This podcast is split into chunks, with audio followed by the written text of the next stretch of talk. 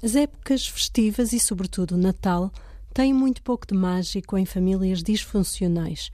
São até a pior altura do ano para crianças em situações de conflito, como ontem destacou a Presidente da Comissão Nacional de Promoção dos Direitos e Proteção das Crianças e Jovens ao apresentar as estatísticas de denúncias chegadas àquela entidade no mês passado.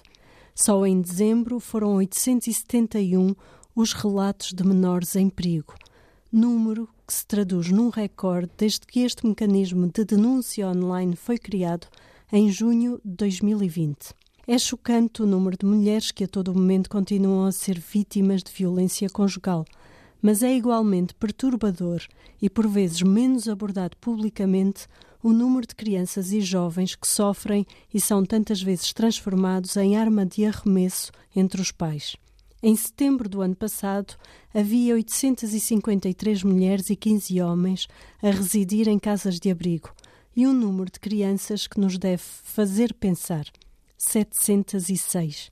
Convém recordar que, além da casa não ser pensada para menores e por isso nem sempre ser o espaço mais adequado para estes viverem, uma criança que é retirada da sua residência sofre um processo brutal de perda do ambiente habitual.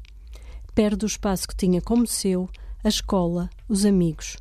É retirada para um recomeço forçado e não será de ânimo leve que essa opção é tomada pelas autoridades que intervêm no processo.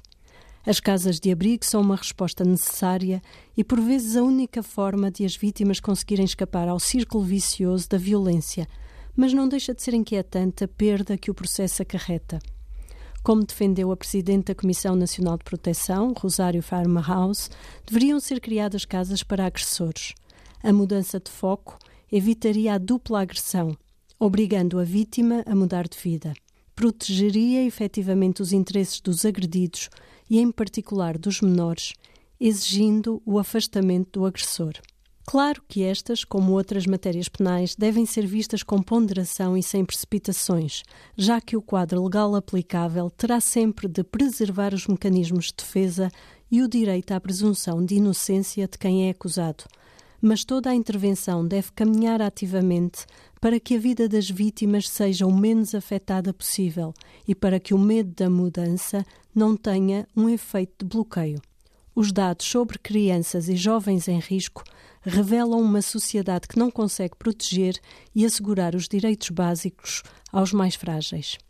São um sintoma de debilidades multissetoriais que afetam instituições policiais, instituições de saúde ou escolas, que cruzam igualmente o espaço da família e as redes informais de vizinhança são um sintoma que exige um esforço articulado de todas estas áreas em conjunto. Estes números responsabilizam-nos a todos, coletivamente, e ninguém pode ficar descansado quando continuamos a bater recordes nos piores indicadores.